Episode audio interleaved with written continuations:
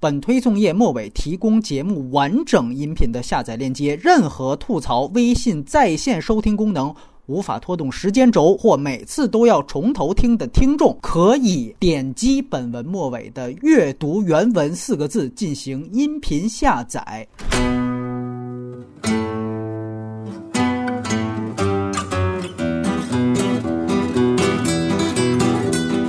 欢迎收听反派马后炮，我是波米，我是雷普利，我是隐形。今天我们来聊一聊《我爱我家》改编成电影版的这个事儿。它源于呢，也是我们这个推送页底下大家可以看到，在广电有了一个立项，这也是同意拍摄，基本上就代表它很有可能会来拍成电影。我们甚至都说这个剧很可能是中国第一 cult 神剧。就是有一小批人非常非常喜欢他，雷普利。今天我们请到他，也是因为他之前和加迷的那个圈子是非常非常的熟。而我和隐形呢，也算是半个加迷吧，不算特别粉，就是每周都会看，就这样的一个程度。哎，我们今天来聊一聊 IP 的这个事情。简介大家也都看得很清楚，讲述的是富明老爷子去世若干年后争夺。遗产的故事，这个事儿大家怎么看？真是一场笑话，不太可能成功的一件事情。且不说情景喜剧和电影是多么不同的两种东西，单说我爱我家它的特殊性、时代性，都是不可能放到今天再重新成功和验证一次的。基本观点跟雷普利差不多，从本质上来讲，就是一个蹭热点、蹭 IP。我个人也对这事儿不看好的嘛。这个事情本身从现在它立项的披露的有限的信息来看，我觉得。非常可能像至今都没有下文的这个《三体》，我觉得很可能是一个不说庞氏骗局吧，反正基本上也是差不多会让人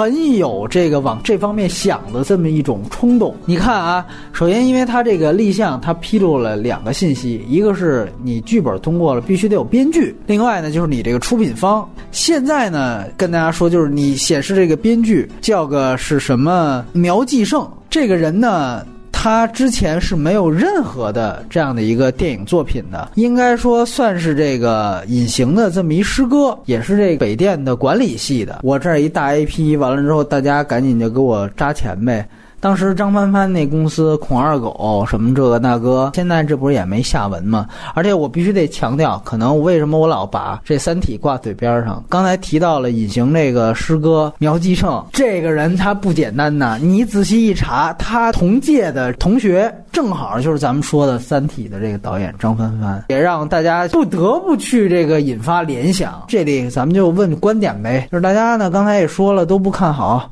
那。为什么不看好？对吧？觉得说拍不好，那为什么拍不好？他刻意要去拍的话，肯定还是能拍出来。不像《三体》，就是说有技术瓶颈，他有可能是说发现可能这个各方面反反响都不太好，包括融资不顺利，他最后这事儿就停掉了。尤其是现在的政策改了之后，立项是非常容易的。其实难是难在拿龙标的审查，可以上那个广电总局的网站，你看每天都有大量的那个立项的影片都在那儿公示出来。对，但是不不代表那些影片你都一定会看到。雷普利怎么看？以前那个主创的班底可能都不会有了吧？英达和宋丹丹都不能在一块儿了嘛，见不了面。其次，编剧团队没有了，我觉得丧失了这两点，只是批一个“我爱我家”的名字就没有什么意义嘛。那咱们不妨去想一想，就这个之前是一个情景喜剧，现在要改成电影。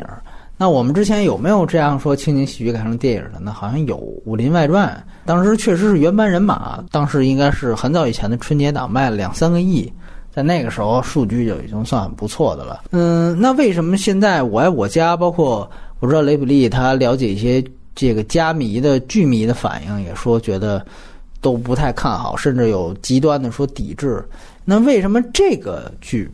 它就？哎，不能说跟《武林外传》那种似的，怎么就让大家这么不看好呢？首先就是《我爱我家》和《武林外传》是完全两种类型的喜剧，《我爱我家》的笑点的制造大部分都是靠语言梗，其实本质上是一种。语言的喜剧，另外一方面就是它的喜剧一般都是讽刺，它是贴合现实，用讽刺去建立幽默的效果。而《武林外传》更多的是一种解构的喜剧，比如说把很多东西拿过来细腻啊，然后搞一些拼贴呀，用这些方式制造笑点。现在的很多喜剧吧，大部分都是后者《武林外传》这种，嗯，纯粹的这种讽刺喜剧。首先，大环境没有了，不允许了。另外一点就是。擅长做这种讽刺喜剧的这一波人，中国本来也就是那么几个，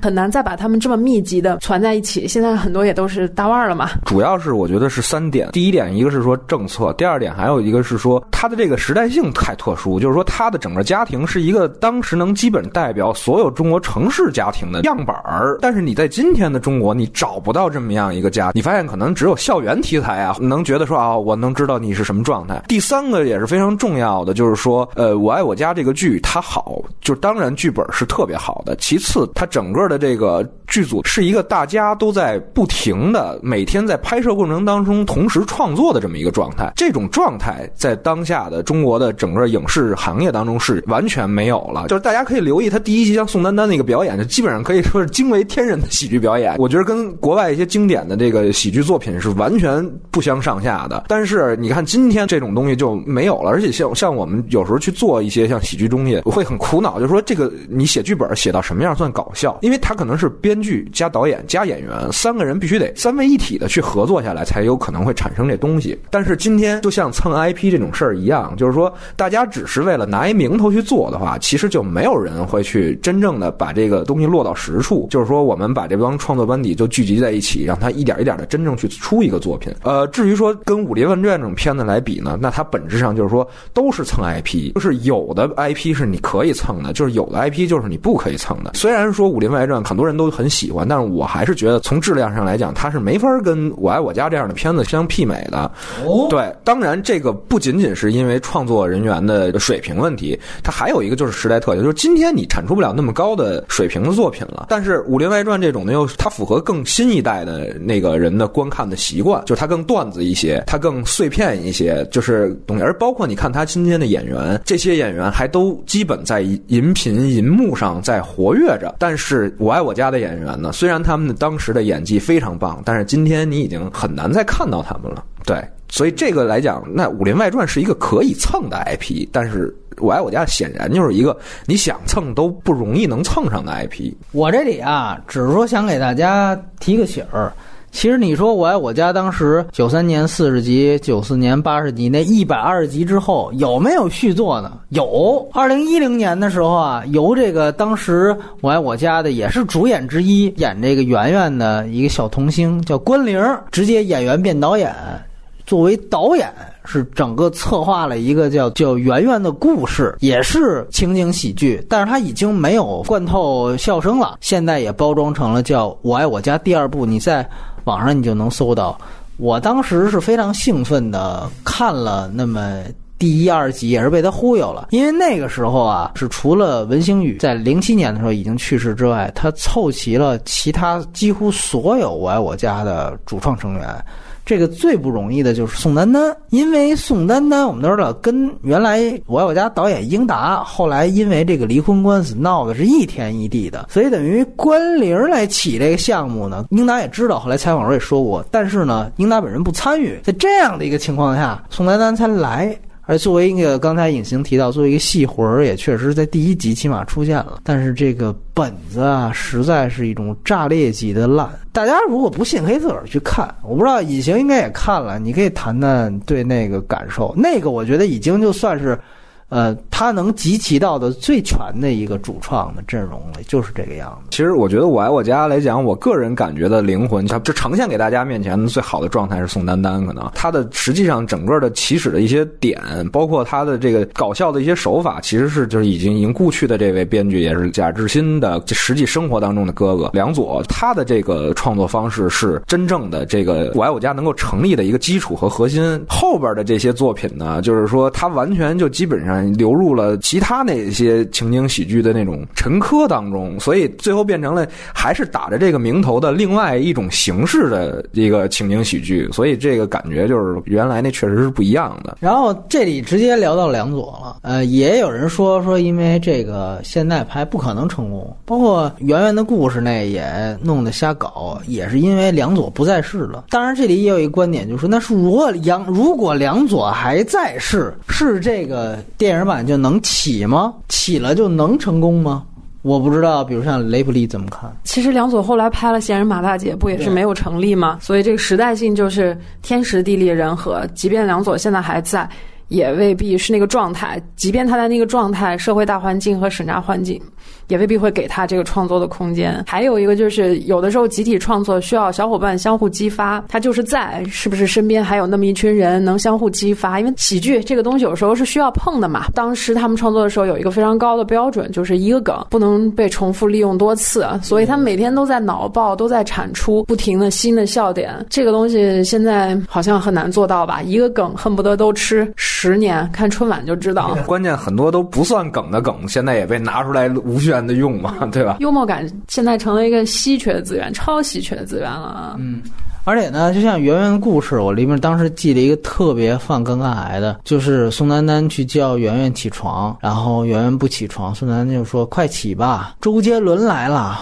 硬觉得我这应该跟着时代更新了，你知道吗？然后 我就要有一个新的这么一个对接张国荣那对对接上，我就觉得。这个太不可思议了！一个喜欢过张国荣的人是不可能再喜欢上周杰伦的。就是我真的我就觉得，就你完全坍塌了，你知道吗？这个一下子，这这些人在我心里也就坍塌了。但是刚才提到梁左这事儿，我也确实得跟大家强调一事儿，就是说为什么这个时代的不可能再出这么一个情况？当时梁左是那九三九四两次《我爱我家》，他是整个剧组里面啊工资最高的。你看之前我们说电视剧。主演钟汉良跟那 A B 又是抠像的演，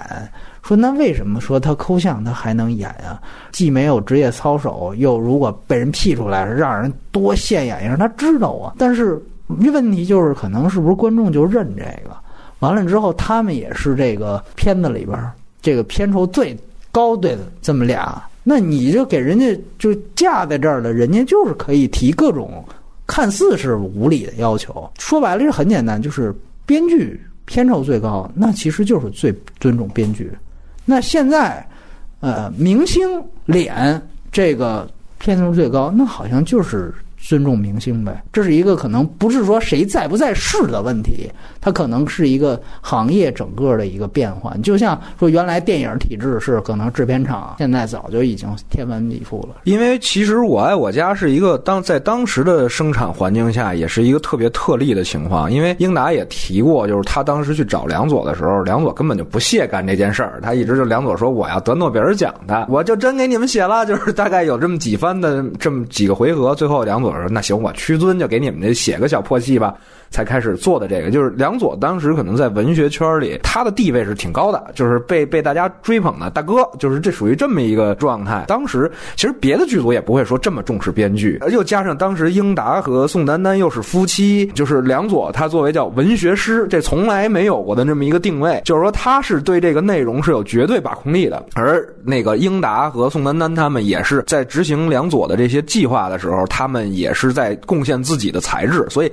这达到了。一种最好的一个状态，对，所以这是很难再复复盘的一件东西了啊。也就是说，你还是承认它是得益于所谓的编剧中心制，他才有了《我爱我家》这么一个经典，对吧？你想按照那个再去仿效，就是也不一定能得到这样的效果了。就首先，我觉得大家对这事儿有一认真态度，而且确实大家都贡献了自己的才华。完了，又赶上了比较好的机遇，这个东西就出来了。他宋丹丹当时他能出来，可能还真的就是因为他当时不是片酬最高的，你都说不定呢，对吧？对对。所以说现在反倒转到演员身上就不是玩笑嘛，说白天陪演员睡，晚上回去得陪导演睡嘛，对吧？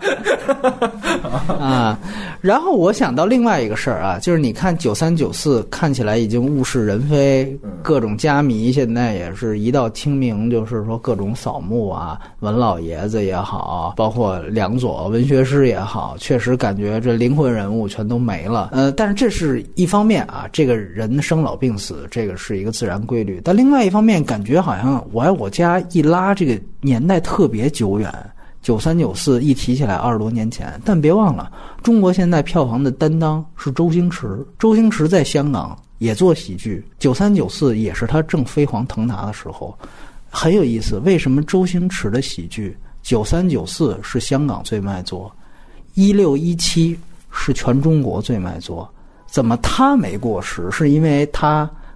没死？是这是他的唯一的原因吗？很有意思，我想听听。我觉得九三九四对于于香港来说是他最后的一个狂欢，你知道吗？就是对对了，对，就是就不是，所以大家会对他有缅怀。对于我爱我家来讲呢，就是我爱我家是我们即将冲破这个种种禁锢的那么一个 关口，你大概是那么一个对，正好是在一个下一个上，就是你日子好过的那个，容易老被提起来去说这个贫瘠或者什么的那种状态的时候，你只有念旧的人可能去拿回来去讨论。我真不觉得《我爱我家》在当下的社会还是一个普遍被大家关注的一个事儿。它确实可能被很多人呃喜欢或者是什么，但是你去看这些人可能会有一定的特性，它不是一个特别辐射面特广一个 IP 吧。我是没明白你把这两个周星驰和他们放在一起啊？你是质疑它的可比性是吧？对，就是嗯，其实确实是你要说有可比性呢，确实是不同的这个艺术类型，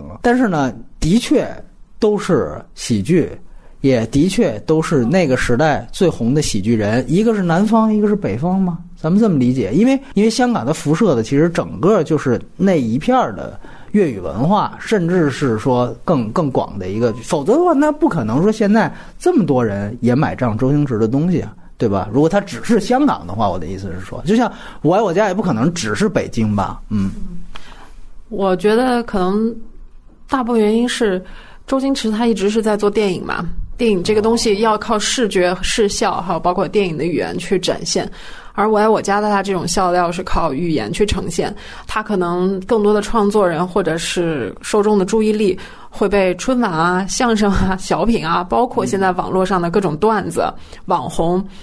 然后等等的剥削和分散了注意力。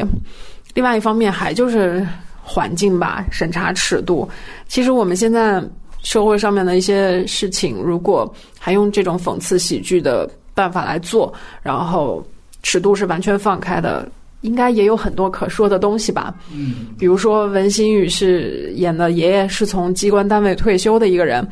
他很多行事的作风，你现在要拍一个创业的故事，你去拍拍那些。傻逼的投资人和那些创业者，他们那种一套一套的那种做事的套路，其实有的时候也很像那个时候在机关单位那种官僚作风，也是有一堆一堆很有意思的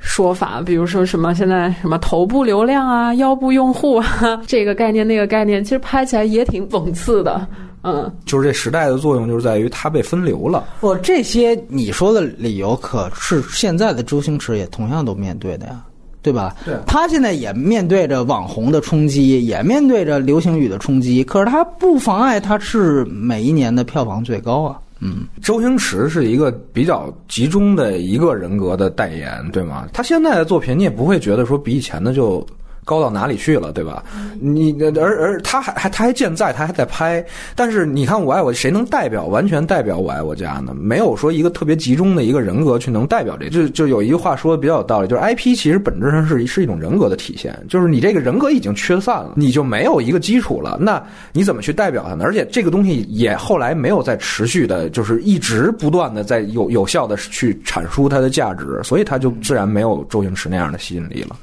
我这里再强调一个，我们跳出中国的一个范畴，比如说我们看北美，我一直在想，因为确实我也跟大家一样，就唱这个反调唱了很长时间，但我最后我说 OK，我们想一想，我爱我家他拍电影，如果我们不考虑这个说所谓这个去世了，那个不愿意来，这个又什么洗钱让美国人给逮了，不考虑这种事儿，我说他能做到最好是什么程度？我觉得我有一个不恰当比喻，就是十年甚至更长时间，他已经没有人再提及了。那你看，《星战七》也是在零五年《星战前传》拍完之后，隔隔了十二年，他重新拿起来。那如果是这样的一个情况，那么我们看他当时集齐了好莱坞最优秀的资源，然后呢，我主创不在了，那个是不让卢卡斯去参加了，或者卢卡斯自己退出了，那就等于像梁左一样，我就不在了。然后我能把我现在能招到的所有的人，我高薪我把你请过来，哈里森福特，你要多少钱我给你请过来，然后把他们之前的一些恩怨，比如说莱娅公主那时候还活着，费雪跟哈里森福特其实当时也有一段地下情，但是用钱用各种方法，迪士尼我调配资源，我让你们咱们能不能再来一回？然后我的编剧，我用我强大的工业基础，我不要求他多好，我就要求他最像原来正传的那个味儿，就像。我就想觉得是不是周星驰的现在的作品，他起码还能做到星战七的程度，就是说我像原来那个味儿就行了，我不要非得高到哪里去，我就可以管用。我就想，如果说我爱我家有一天，比如原来有一个韩三平这样的人物，他来操盘，你得有绝对的像迪士尼这样的一个绝对的权利和绝对的资源调配，然后我们也真的觉得这个可以开发出来，我们把下功夫去做。它是不是能够最好能够达到一个上限？它就是一个最好的粉丝电影的程度，同人电影程度。但是可能是不是那个程度也比我们现在各位想象当中的《我爱我家》电影版应该已经强不少了？我不知道这个是不是一个可能性。两位，我我觉得这个问题是因果倒置的问题，因为就是我爱我家没有像星战那样的一个，还是没有那那样大的一个影响力，所以他才不会有像韩三平这样的人出来去组盘子去做。呃，当然这里边也有一本质的原因，就是因为他其实我爱我家，它是一个伴随你一段时间成长的那么一个感觉的东西，它跟星战的那种就是。单集能独立成，完了整个每集全都连起来，又是整个世界的感觉，好像还不太一样。这我觉得还是一个具体的一个项目，它能够操作和不能操作的一个微妙之间的差别吧。就是说不太，我我个人说不太清楚。我感觉就是它还真就不是一类，对，就是不是一类那种感觉，嗯。我觉得要想做到一个比较像模像样的程度，至少要能抓住现在这个时代真正的时代性吧。哪怕你里面的梗背景全部换掉，但是你得保持那种对时代的观察和对热点也罢，还是现象的把控。但是这样一想想。可能会拍成那个微博热搜集锦，避免拍成微博热搜集锦的办法就是找一群牛逼的编剧，然后反复的、仔细的掰开了、揉碎了去编码，而不是照搬网络上的段子。那么又能抓住时代性、编码能力又非常强的这种编剧团队，我们看看。又是做这一卦的，别的不说，看看冯小刚最近拿出来的是什么，你就能知道这一卦的上限和局限有可能在哪儿。不太这么认为，因为我觉得就是冯导可能多年不拍喜剧，他可能离那个土壤已经远，你得把握时代脉动嘛，对吧？你得离脉搏近点儿啊。就是我感觉他可能离那个有点有点远。你说的这种要。把握一个时代特性的这种，他的圆圆那故事，他其实就是想这么做，他想把它聚焦，就是说我们怎么去抓一时代，我们去抓一个社区，这社区里边就是各种人都会集合在这儿，完了以后，而且是一个相对封闭的环境，我去营造这种东西。但是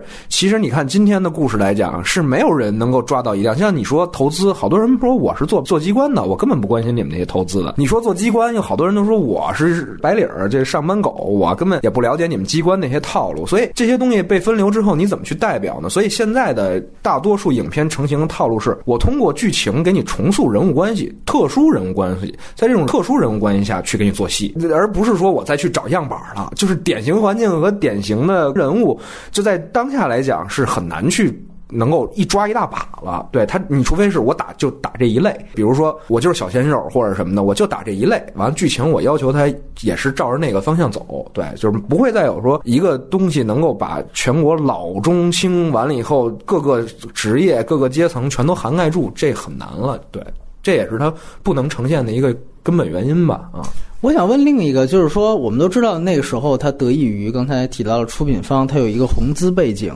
但是呢，从另外一个角度来讲，又觉得是那个时代确实比较开放。就是八九之后呢，确实有这么一个政治的宽松期。我们排序吧，就是你觉得梁左去世、文星宇去世、政治审查，还有。比如说像情景喜剧变电影，你觉得这里面哪个是首当其冲的？还是说你觉得他们都是没有任何一个解决不了这些东西都成不了？嗯，我觉得呃，时代是第一。第二呢是说格式问题，就是说它内容本身适不适合改，这就是一个硬关卡，就是谁可能也说不清楚、道不明白，对吧？就岳飞说那运用之妙，存乎一心，就是我也不说不清楚，但是他这就不适合改，完你没有那个眼光，你最后非要改，就悲剧了。往再往后是是这个政策审查的问题，这是最很重要，这是前三板斧最决定问题的事，后边才是人员，因为。有了这么这这样的一个外部环境的话，其实中国这么多人概率都出得来，我是这么这么这么感觉的。对我一直好奇，我干脆问雷普利，就是像美国有时候做《星战机》，他们争取了大量的死忠粉的意见，包括甚至《星际迷航》在 J J 那部呃《黑暗无界》拍毁之后，他们在这一部林一斌的这部也是征求了大量的粉丝的意见，口碑马上就回涌。我甚至觉得，有的时候如果你要是我们刚才定义《我爱我家》。其实是现在是变成一个 cult 性质的一个东西了。你刚才讲说已无法再打通这个老中青，不需要。我哪怕我就是服务你这么一群人，比如说他最后就是票房是一个三到五个亿的量，甚至两到三个亿量。你作为一个没有特效大片，这可能也是赚翻的一个项目呢。那我在想，如果在这个情况下，就有雷比利你了解的人，我们就让死忠粉丝去直接参与创作。我作为死忠粉丝，我肯定知道我想要看到什么。那你觉得这个是不是反倒可能是一个死马当活马医，最后就杀出一条这样的一个改编的路呢？我的观点是，除了原班主创，不可能再有人创作出一模一样的东西了。因为那个时代的特性，包括尤其是《我爱我家》这个剧，它带有大量的特定的人的这种个人的审美趣味的投射。其实它是一个很有温度的东西，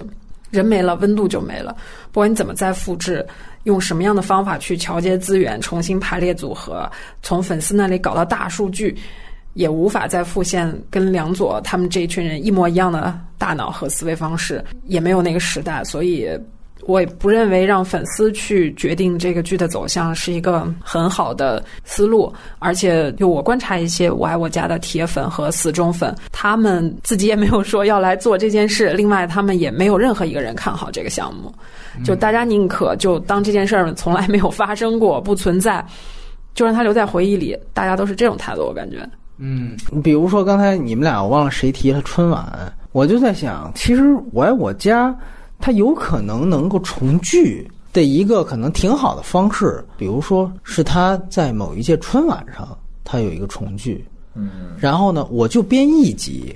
然后甚至比如说可能就十分钟，然后我就完完全全也是情景喜剧嘛，你底下有观众，然后我就复刻原来的这些东西，是不是这个原汁原味的这个可能性还稍微大一些？我我觉得你这思路是特别好的，就比如说有一个制片人，他要愿意去这么运作的话，那当然是最好的。但是你要知道，我刚才提到了政策是一个特别重要的原因，就是说你可能这个项目能成立，就是说能真让你上春晚，但是他又因为种种限制，就是你达不到那效果了，就是有可能你真。真的是有这么一个广场效应的这么一机会，但是你没有这个施展的这这种效果的这个能力了，对，就是被被被阉割掉了。那可是春晚，嗯，大家都看过春晚是吧？大家都看过春晚，大家也都已经不看春晚了，所以自然知道春晚现在的状况啊。就是说，因为我想到这点也是春晚，它原来贡献过，比如像崔永元那个《昨天、今天、明天》，那个我相信还是一个比较成功的一个喜剧案例。就是说我把一个电视节目的形式搬到这儿，然后达到一个很好的效果。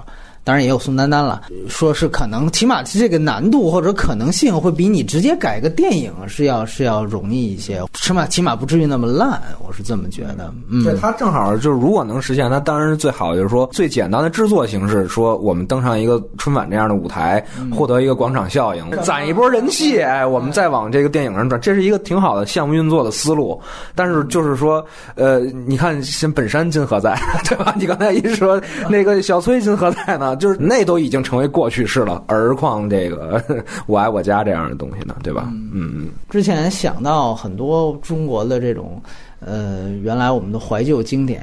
说现在都说毁经典这个事情，其实从另外一个反向思维，就还有多少这个经典，或者说还有多少我们童年的东西还没被来得及毁呢？对吧？这个我觉得也是一个挺有意思的话。我因为一直会跳出这个华语的思维，我就在想，当时 Liberty 认为原班人马不可能再做《我爱我家》了。但是我们想想看，后来原班人马英达加梁左，甚至好像还有蔡明什么的，他们做了多少部后来的情景喜剧？他们也真的像《我爱我家》了吗？并没有。或者我换个例子，就像。很多的老的星战粉丝，当然我不同意，但是确实这样想，就是还是卢卡斯自己，你是星战之父，所有东西都从你脑子蹦出来的。你后来拍的星战前传，你反倒不是我们要的星战正传的味道，甚至很多后来因为你前传原因，后来你不是你创作的一个复刻版的同人的星战七，哎，反倒让大家觉得，哎，这个是更接近我们原来的感觉。就这是为什么我提出来说，是不是可能原班人马？因为原班人马。人还在，但是这些人已经变了呀。这个人是不可能一成不变的。反倒我觉得粉丝好点，粉丝他就活在原来的那个他最经典的那个念想里。你后边你再拍什么临时家庭，我一集都没看。马大姐，我后来从来没再看，我就看这个，每周都看。就是你后来再拍什么跟我没关系，我不是你英达的粉丝，我也不是王博的粉丝，我也不是文明的粉丝，我就是王博。所以说。